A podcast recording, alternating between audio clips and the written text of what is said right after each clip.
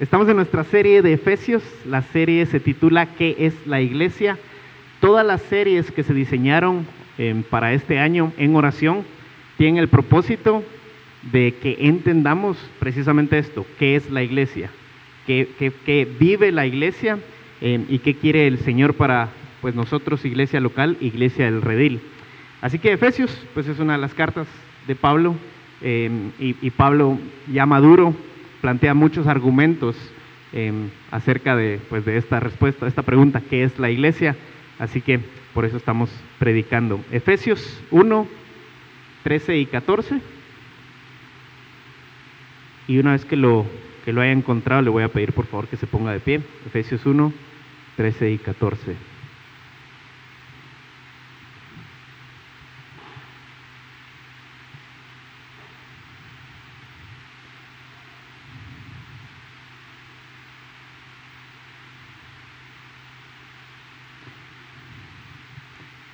Bien, la palabra de Dios dice así. Efesios 1, 13, 14. En él también ustedes, después de escuchar el mensaje de la verdad, el evangelio de su salvación, y habiendo creído, fueron sellados en él con el Espíritu Santo de la promesa, que nos es dado como garantía de nuestra herencia, con miras a la redención de la posesión adquirida de Dios para alabanza de su gloria. Oremos, amado Señor, Gracias por tu palabra, gracias porque, Señor, tú tienes a tu iglesia de nuevo reunida otra semana, Señor, atentos a escuchar tu palabra, a escuchar tu mensaje de amor, de esperanza, de corrección, de disciplina, pero también de ánimo en medio de un mundo caído, en medio de pruebas, en medio de, del pecado que nos rodea y del pecado que aún cargamos. Señor, es un tiempo de gozo ser expuestos a tu palabra, a tu evangelio, que nos llena de esperanza y nos recuerda tu gracia. Así que Señor, pido por mi hermano Salvador, eh, úsalo para tu gloria, que Señor salgamos animados y llenos de, del anhelo de ver a Cristo que regrese en gloria. Por Él y en Él oramos. Amén. Gracias Pablo. Pueden tomar sus asientos. Buenos días, eh, querida familia. Eh, hoy es un, día especial porque finalizamos con este gran poema que hemos estado viendo, de, que aparece en, Efesios 1, esta gran oración que nos habla de, cómo Dios, el Padre, Dios, el Hijo y Dios, el Espíritu Santo, obra para salvarnos, obra para, para traernos hacia Él. Antes de empezar con el pasaje, me gustaría contarles una anécdota personal que creo que ilustra un poco lo que nos vamos a, enfrentar. Ah, era un 14 de septiembre bastante común en, Costa Rica y yo como un niño emocionado estaba esperando salir a desfilar con faroles para celebrar la independencia de Costa Rica. Cinco países tenemos en común el 14 y 15 de septiembre para esta celebración. Eh, y pues yo estaba emocionado, quería ir a, a celebrar, ¿no? Pero ese día no era un 14 de septiembre normal, porque horas antes el presidente del país estaba anunciando que se cerraba por bancarrota el Banco Anglo Costarricense. Era un banco nacional. Para que se haga usted la idea, la magnitud de la idea de la, del cierre, es como si mañana o como un 14 de septiembre eh, llegue Yamategui y diga, el banco GT está quebrado, cierra. BAM cierra. El BI cierra, quiebra, está en bancarrota. Y aunque yo no tenía la edad suficiente para discernir qué era lo que estaba sucediendo, la cara de preocupación de mi papá, porque amigos y familiares tenían dinero en ese banco, lo decía todo, algo malo había sucedido. El 14 de septiembre de 1994 quiebra el Banco Anglo Costarricense y toda la gente que tenía su dinero ahí lo perdió. Lo peor de todo, la mayoría de gente que guardo, que guardamos dinero en un banco nacional es porque decimos, el Estado no te va a defraudar, nunca quiebra, eh, siempre va a sacar dinero de algún lado para pagarte. Y la experiencia en Costa Rica fue que no es cierto. Para que se hagan una idea, el presidente dijo que 16 mil millones de colones era el total de pérdidas que tenía el banco. Después hicieron estudios y se demostró que en realidad eran 30 mil millones de colones. Y para ponerlo en números que todos entendamos acá, 1047 millones de quetzales con 306 mil quetzales fue lo que se perdió por ese banco. Gente que tenía ahorrado el dinero para los estudios universitarios de sus hijos. Gente que había ahorrado para comprar el enganche de una casa. Gente que tenía guardado el dinero de su empresa en ese banco. Lo perdió todo porque el Estado no metió las manos. El Estado dejó que se perdiera. Nada más. Negocios nacen y negocios quiebran. Eh, amigos cercanos eh, hoy, que hoy decimos que nunca nos vamos a separar en cinco años no están presentes. Familiares, la familia, que uno dice la familia primero, la familia siempre está. Familiares que nos odian y se separan de nosotros. Bancos nacionales que quiebran. Con todo esto, ¿qué es seguro en el mundo? Es más, nada nos asegura que mientras estoy predicando alguno de nosotros caiga muerto acá. ¿Qué es seguro en esta vida? El pasaje de hoy nos va a decir qué es seguro en esta vida. Y es seguro que Dios nos ha salvado. Si su Espíritu Santo está en nosotros, podemos estar seguros de que somos salvos y de que nada va a cambiar esa realidad. Eso sí es 100% seguro. Eso no cambia. Y a través de Efesios 1, del versículo 13 y 14, vamos a ver que somos preservados por el Espíritu Santo. Si el Espíritu Santo está en nosotros, podemos tener la seguridad de que Dios nos salvó, que, que nada va a cambiar eso, que no se va a caer esa salvación como se cayeron las cuentas del Banco Anglo Costarricense. En el versículo 13 vamos a ver que somos sellados por el Espíritu y en el 14 que somos preservados por el Espíritu. Así que leamos otra vez el versículo 13 y veamos que somos sellados por el Espíritu. En él también ustedes, después de escuchar el mensaje de la verdad, el evangelio de su salvación, y habiendo creído, fueron sellados en él con el Espíritu Santo de la promesa. Ah, no quiero entrar en muchos detalles del idioma, pero aquí el, verbo central o la, idea central de, Pablo es que somos sellados. El fueron sellados es lo principal en, este versículo y, y es sobre lo que tenemos que estar hablando entonces. Pero, ¿qué significa ser sellado? Porque no estamos hablando de poner una estampita en la frente como hacían nuestros maestros cuando nos portábamos bien en la escuela. Eh, un, un, sello en el tiempo en el que Pablo escribe era algo muy importante. ¿Cómo autenticar un documento?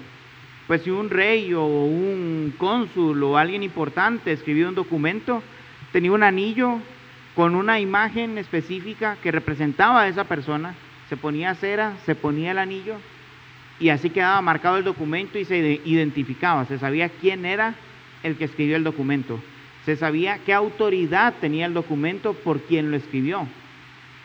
Si yo escribo una carta y, digo, ahora los guatemaltecos tienen que utilizar todos mascarilla, pues no vale nada porque yo no tengo ninguna autoridad. Es diferente a que lo haga un acuerdo gubernativo o un acuerdo ministerial, ¿no? Pues esa es la idea. El sello implica identidad e implica la autoridad de quien escribe el documento. Y eso es lo que está diciendo Pablo. Ustedes fueron sellados, impregnados con el Espíritu Santo. Están ustedes para identificarlos como parte del pueblo de Dios. otra imagen que tal vez puede ser un poquito más común o clara para nosotros es lo que sucede con el ganado. Ah, yo vengo de una familia que teníamos, eh, un tío tenía como 300 cabezas de ganado, y entonces llevábamos a pastar el, ganado en medio de las montañas con otro montón de, gente y la manera en la que diferenciábamos la vaca de quién era porque a las vacas se les marca en, en su nalga con un sello que identifica quién es el dueño. Entonces, si a mí se me escapaba una vaca y llegaba con 290, yo decía, pero pues me faltan 10, ¿dónde están las otras? Podía ir al resto de los potreros e identificar cuáles eran mis vacas por el sello. El sello identifica, muestra quién es.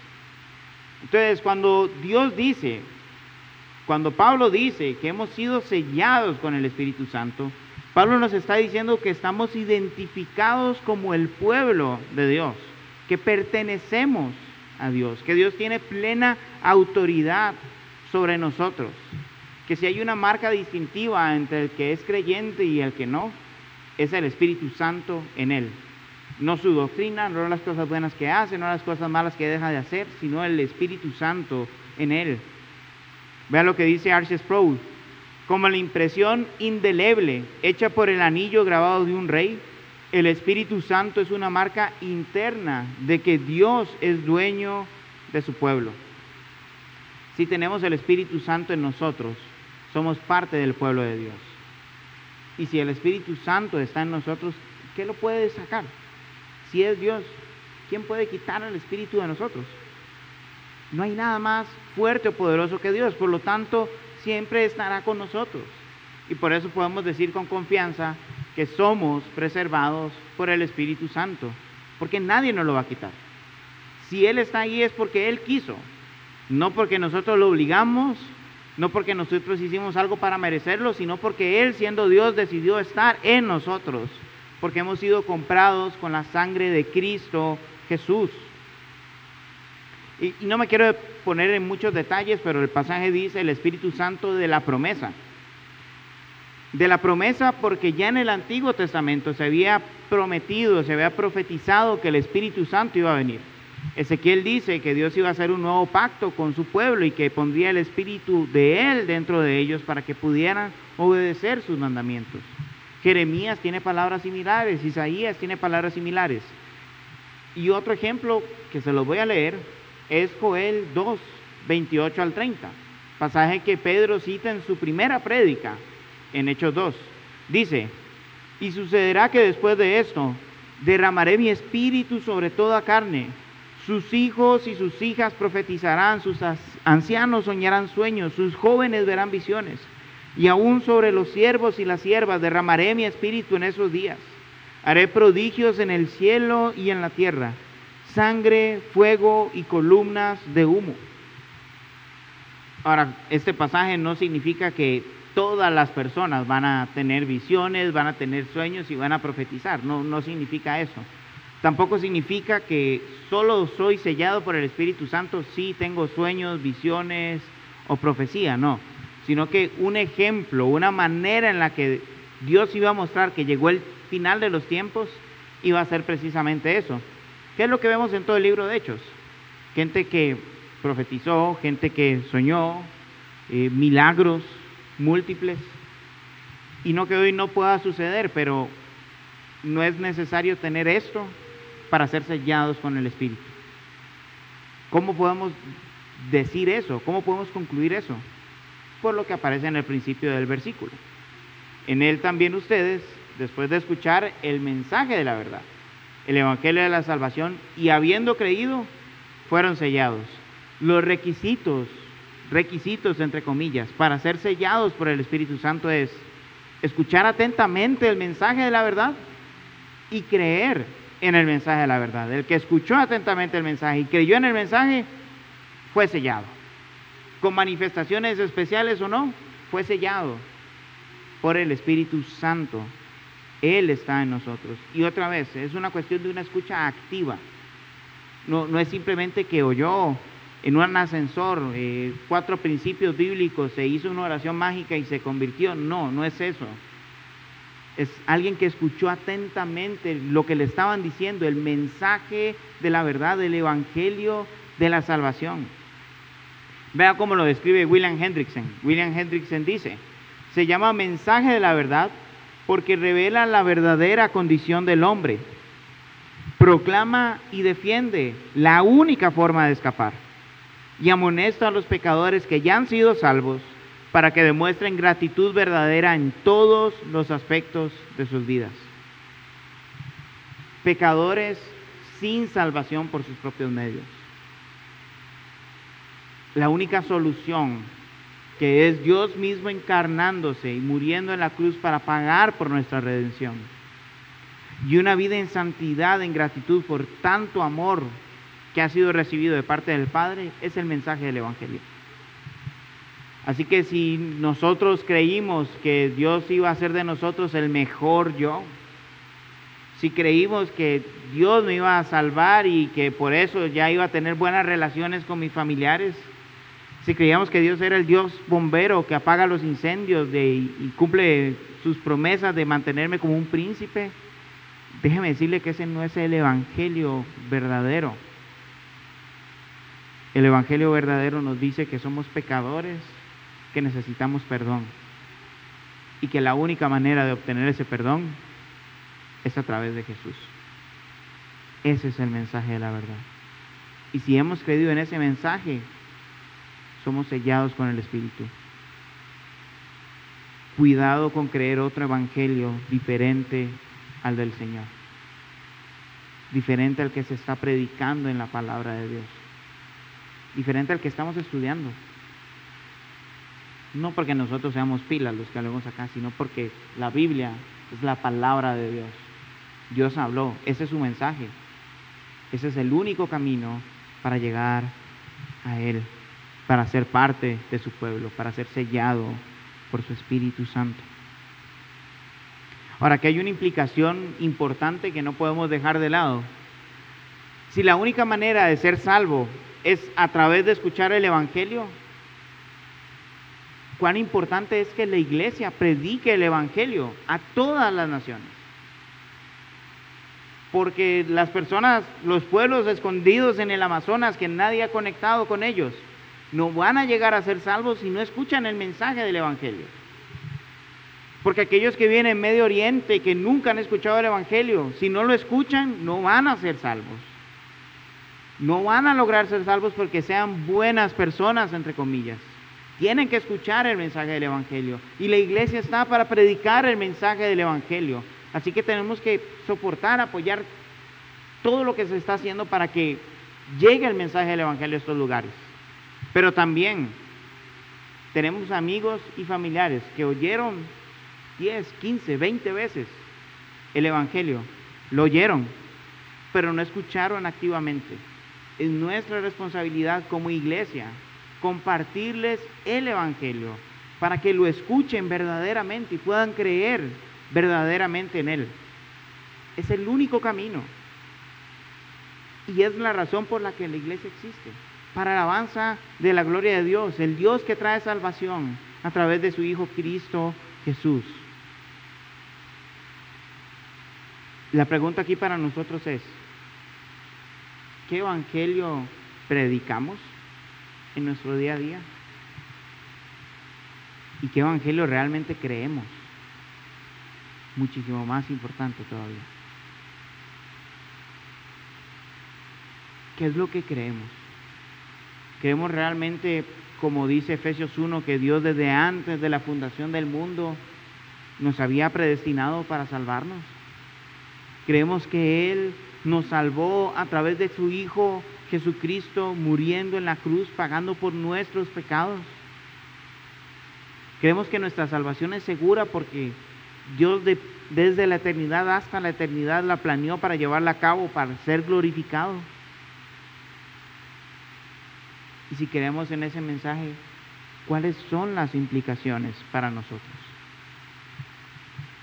Lo primero, somos sellados por el Espíritu Santo.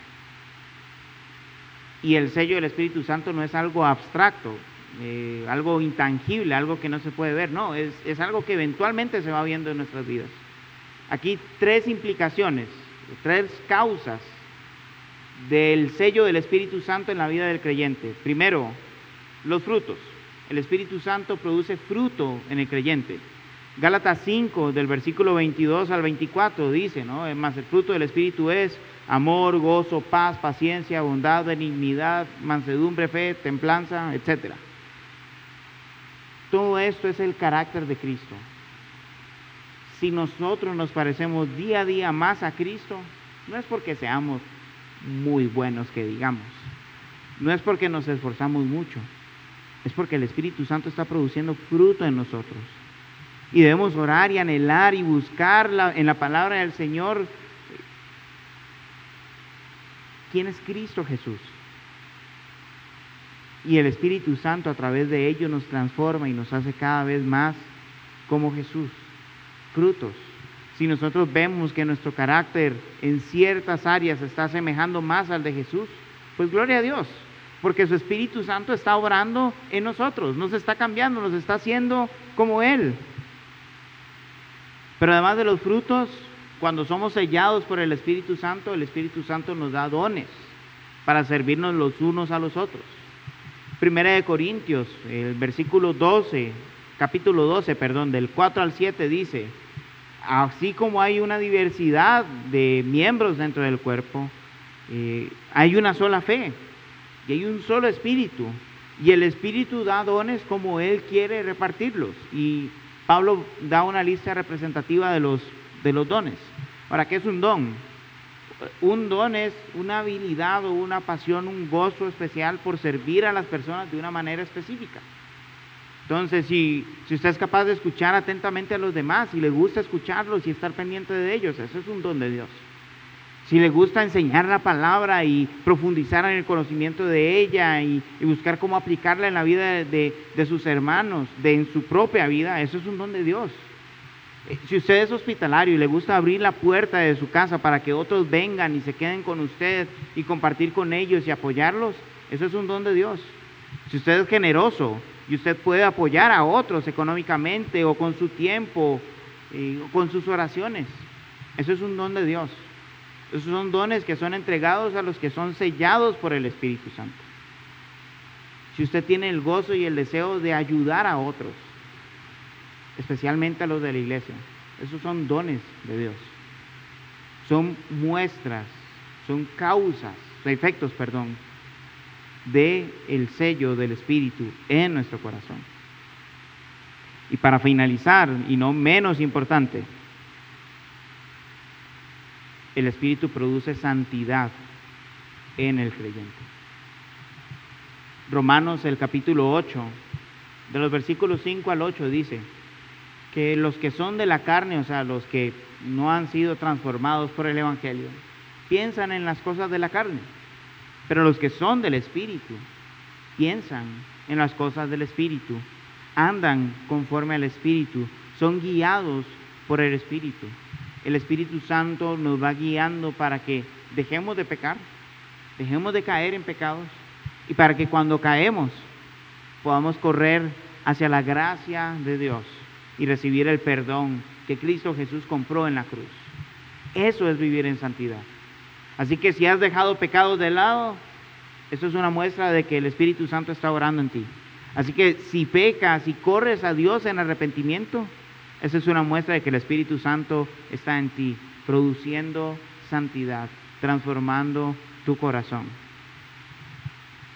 No es una obra perfecta ya, es una obra que el Espíritu Santo está haciendo día a día en aquellos que son parte del pueblo de Dios cambiando radicalmente su manera de vivir.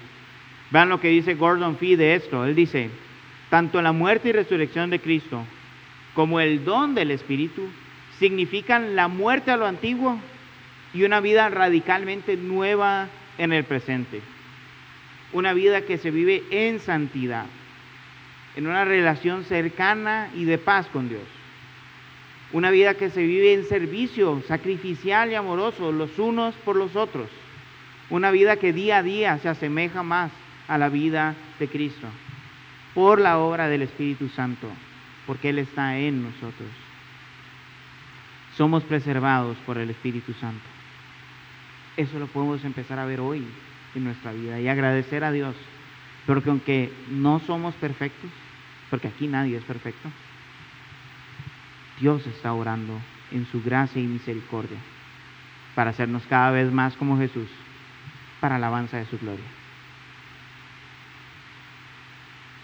Si Dios prometió en el pasado que iba a venir el Espíritu Santo y Él ya está en nosotros, sellando a su pueblo, entonces podemos estar seguros que ese Dios que prometió que el Espíritu Santo vendría y vino, es el mismo Dios que prometió que nos iba a salvar eternamente y para siempre, y Él lo va a cumplir. Y su Espíritu Santo es para nosotros la garantía de que se va a cumplir esa promesa. Y es lo que vemos en el versículo 14, que somos, estamos seguros en el Espíritu. Vean el versículo 14, el Espíritu Santo que nos has dado como garantía de nuestra herencia, con miras a la redención de la posesión adquirida de Dios para alabanza de su gloria. Ahora, algunas versiones de la Biblia, tal vez alguna de las que usted tiene, dice arras en vez de garantía, eh, que son las arras de, su salvación, o dice eh, que es la garantía de nuestra herencia. ¿Qué son las arras o qué es una garantía? En términos comerciales, hablando en el tiempo en el que Pablo escribe, una, una arra es como un anticipo de un pago que se va a hacer completo por una transacción económica. Por poner un ejemplo, digamos que yo tengo la pescadería Vivas en Corinto. Y Pescadería Vivas necesita dos toneladas de pescado por los próximos dos meses. Entonces, eh, Salvador va y habla con, un, con el capitán de un barco y le dice, mira, yo necesito que durante los próximos dos meses me proveas de dos toneladas de pescado. Aquí está el 40% del pago. Te voy a dar el pago completo cuando ya tenga las dos toneladas. Así funcionaban las arras. Aquí hay una pequeña diferencia entre lo que implica el significado normal o común de ese anticipo comercial a lo que está pasando aquí. Primero que todo, el Espíritu Santo, Dios y nosotros no estamos en un trato comercial. No es como que nosotros le digamos, Dios, te voy a dar toda mi vida, pero vos me das la salvación y, quiero mi garantía. Quiero mi garantía de que esto va a funcionar. No, no es eso lo que estamos haciendo. Dios simplemente en su bondad, en su gracia y misericordia, nos da el Espíritu Santo para que podamos disfrutar de aquello que ya tenemos plenamente y que vamos a disfrutar por la eternidad. El Espíritu Santo en nosotros trae paz para con Dios, nos relacionamos con Dios. Y aunque eso no es pleno y perfecto hoy, ya estamos disfrutando de lo que va a suceder eternamente cuando Cristo regrese. El Espíritu Santo nos está capacitando para servirnos los unos a los otros. Y aunque nuestro servicio es imperfecto y en muchas ocasiones ingenuo, el Espíritu Santo está dándonos un anticipo de la gloria de la vida venidera en donde nos vamos a servir los unos a los otros para alabar a Dios por la eternidad. El Espíritu Santo ya está produciendo el carácter de Cristo en nosotros y como dice Filipenses 1.6, el que comenzó la buena obra la perfeccionará en el día de Cristo. Seremos perfectos, sin pecado, cuando Cristo regrese. Y eso implica que el pecado ya no va a estar presente en nuestras vidas. Así que ese gusto que tenemos ahora por ver cómo el pecado desaparece en nuestras vidas va a ser perfecto cuando Cristo regrese. Esa es la garantía de nuestra salvación. Que las pequeñas cosas que podemos disfrutar hoy del Evangelio va a ser perfecto y pleno por toda la eternidad, por la obra de Dios. Por eso son nuestras garantías. Vean lo que dice Gordon Fee sobre esta garantía. Él dice, el Espíritu como presencia de Dios capacita a su pueblo no solo para soportar el presente mientras espera la consumación final, sino al hacerlo con brío y con audacia. Y esto se debe a que el futuro es tan seguro como lo es la presencia del Espíritu en nuestras vidas. Hoy podemos disfrutar de una relación como pueblo de Dios por la obra del Espíritu Santo. Y fallamos. En medio de, este, de esta iglesia fallamos. Si usted no sabía, pues sí, aquí hay gente que falla. Y podemos tener malos entendidos. Y podemos pecar los unos contra los otros. Pero el Espíritu Santo nos está uniendo y llevando a arrepentimiento y perdón. Nos está llevando a predicar el Evangelio y a vivirlo allá afuera, en la ciudad. Y esa experiencia es un anticipo de la gloria eterna de vivir con Dios por siempre. Somos preservados por el Espíritu Santo. Él nos asegura que si estamos en Cristo, que si hemos creído con fe en el mensaje del Evangelio, vamos a vivir por la eternidad con Dios. Porque ya somos sus pueblos, ya somos su pueblo, ya fuimos sellados, marcados para Él. nuestra herencia en común es grande. No la podemos comparar con nada de lo que hemos visto, porque la restauración de todas las cosas va a ser tan maravillosa que no hay palabras para describirlo ahora. No tenemos ni idea del gran gozo y placer que vamos a tener en ese entonces. Y quedar anonadados sin palabras por esa herencia y al ver todo lo que hemos visto acá, en estas tres semanas, lo único que podemos hacer es alabar a Dios, glorificarlo por su salvación, por lo que Él nos ha dado. El versículo 14 dice eso, Él es la garantía de nuestra herencia, la posesión adquirida por Dios para alabanza de su gloria. Esa es la razón por la que somos sellados, para alabar y glorificar a Dios, por la salvación tan grande que Él nos ha dado. Y aún más que eso, por el gran Dios que tenemos nosotros. Un Dios misericordioso, un Dios justo, pero lleno de amor, de bondad para con su pueblo. Y Efesios nos va a dar una guía general de cómo luce esta alabanza para la gloria de Dios. Y aquí hay cuatro puntos que, que menciona en general y que vamos a ir estudiando. Primero, el Espíritu Santo cambia nuestra ética. Dice el capítulo 2 de Efesios, en los primeros versículos del 1 al 10, que pasamos de muerte a la vida. Eso significa que antes vivíamos en el pecado, pero ahora no vivimos en el pecado, sino que vivimos en la voluntad de Dios. Eso lo produce el Espíritu Santo. De esa manera alabamos a Dios, viviendo para su voluntad, viviendo en santidad. Pero también menciona la importancia de la adoración comunitaria, de la alabanza comunitaria. En, Efesios en el capítulo 5 vamos a ver al final que si somos llenos del Espíritu vamos a cantar cánticos espirituales, vamos a cantar himnos en el corazón, vamos a cantar con gozo y regocijo al Señor, cantar juntos. Es una manera en la que alabamos la gloria de Dios. Pero también afecta a nuestra vida social. El final del capítulo 5 y el inicio del capítulo 6 nos va a decir que los esposos pueden ser amorosos por la obra del Espíritu que las esposas pueden servir con amor a sus esposos, que los hijos pueden ser obedientes por la obra del Espíritu Santo, que los papás pueden instruir en el consejo de Dios en vez de con chicote porque le cae mal lo que hacen los hijos, que los esclavos o los que trabajan pueden hacerlo con alegría por la obra del Espíritu en ellos, y que los que son jefes pueden considerar iguales a aquellos que trabajan para ellos.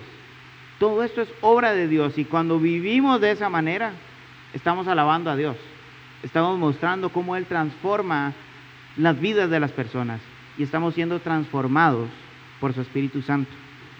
Y para finalizar, y este va a ser un tema tal vez un poco controversial, pero también la lucha espiritual cambia cuando el Espíritu Santo está en nosotros. Y con lucha espiritual no me refiero a que vamos a buscar espíritu de distracción, espíritu de caerse, espíritu de trabalenguas y demás. No.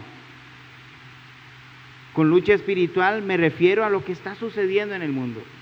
El enemigo no quiere que la gente crea en el Evangelio. Y hace todo lo posible para que no crean en el Evangelio.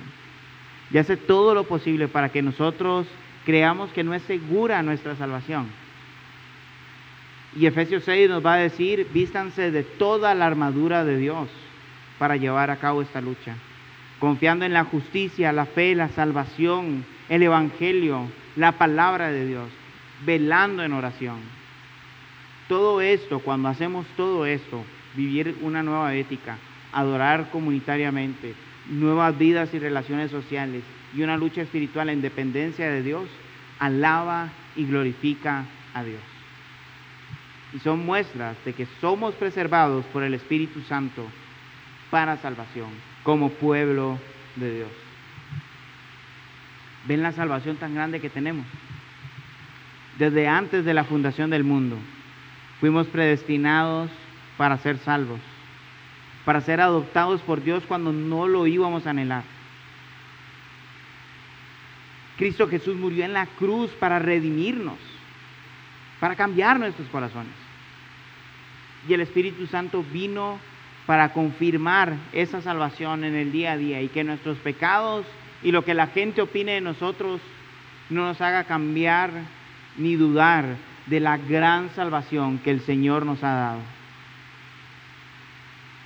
Somos preservados por el Espíritu Santo. Estos dos versículos dan una promesa que no se va a caer como en las cuentas del Banco Anglo Costarricense. Es una promesa porque el Dios Trino aseguró nuestra salvación. El Padre lo planeó todo. El Hijo lo ejecutó en la cruz. El Espíritu Santo lo preserva hasta el fin. Somos preservados por el Espíritu Santo. Y esto no es una descripción antojadiza, una teoría nada más, no. Los que somos hijos de Dios, humildemente podemos verlo obrar en nuestras vidas. Produce el carácter de Cristo en nosotros. Nos capacita para servirnos los unos a los otros. Nos transforma para haber muerto el pecado en nosotros y para guiarnos al arrepentimiento, a la gracia de Dios. Todos nosotros, como pueblo de Dios, hemos sido salvados por la obra del Dios Trino, para que nuestras relaciones guiadas por el Espíritu Santo manifiesten la unidad del Evangelio, una nueva vida, la vida del reino de Dios, trayendo hacia Dios a los que Él eligió de antemano. Nuestra salvación es segura, no porque no vayamos a pecar, no porque nuestro mejor esfuerzo lo garantice, sino porque el Espíritu Santo está en nosotros. Y es un regalo más de Dios. Y por esa razón podemos responder con seguridad a la primera pregunta del catecismo de Heidelberg. Con esto, con esto me retiro.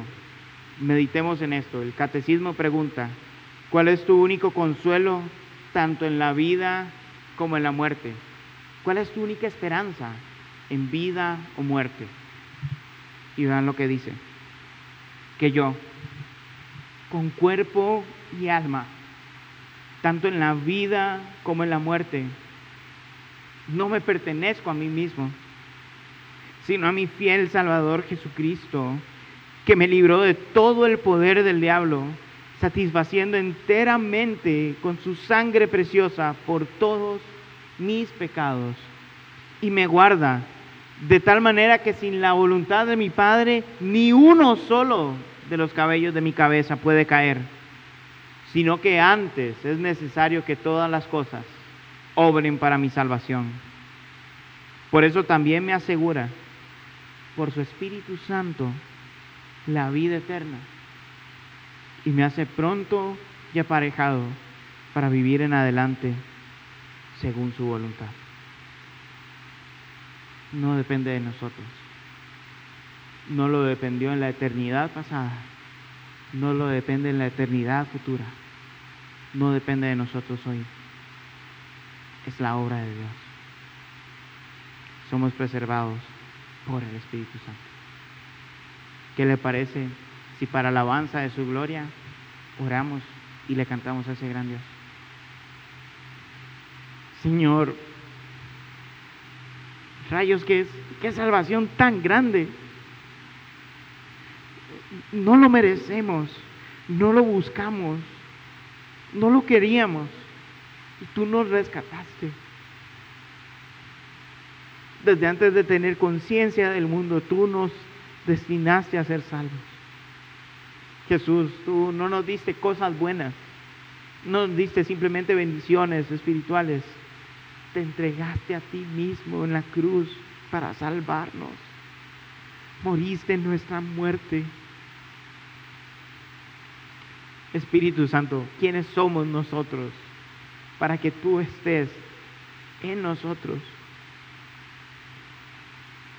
¿Cómo es posible que tú siendo Dios todopoderoso y todo puro, habites en estos humanos llenos de pecado, de debilidades, de inseguridades. Gracias porque esta salvación no la merecemos ni la podemos medir. Te rogamos que nos hagas fiel a ti, que podamos vivir para la alabanza de tu gloria eterna, Señor. Que podamos vivir para exaltar tu nombre, que es sobre todo nombre. Que podamos vivir siendo tu pueblo, sellado por tu espíritu, dando gloria a ti, para que el mundo conozca que tú eres el Dios verdadero. En el nombre de Jesús oramos. Amén.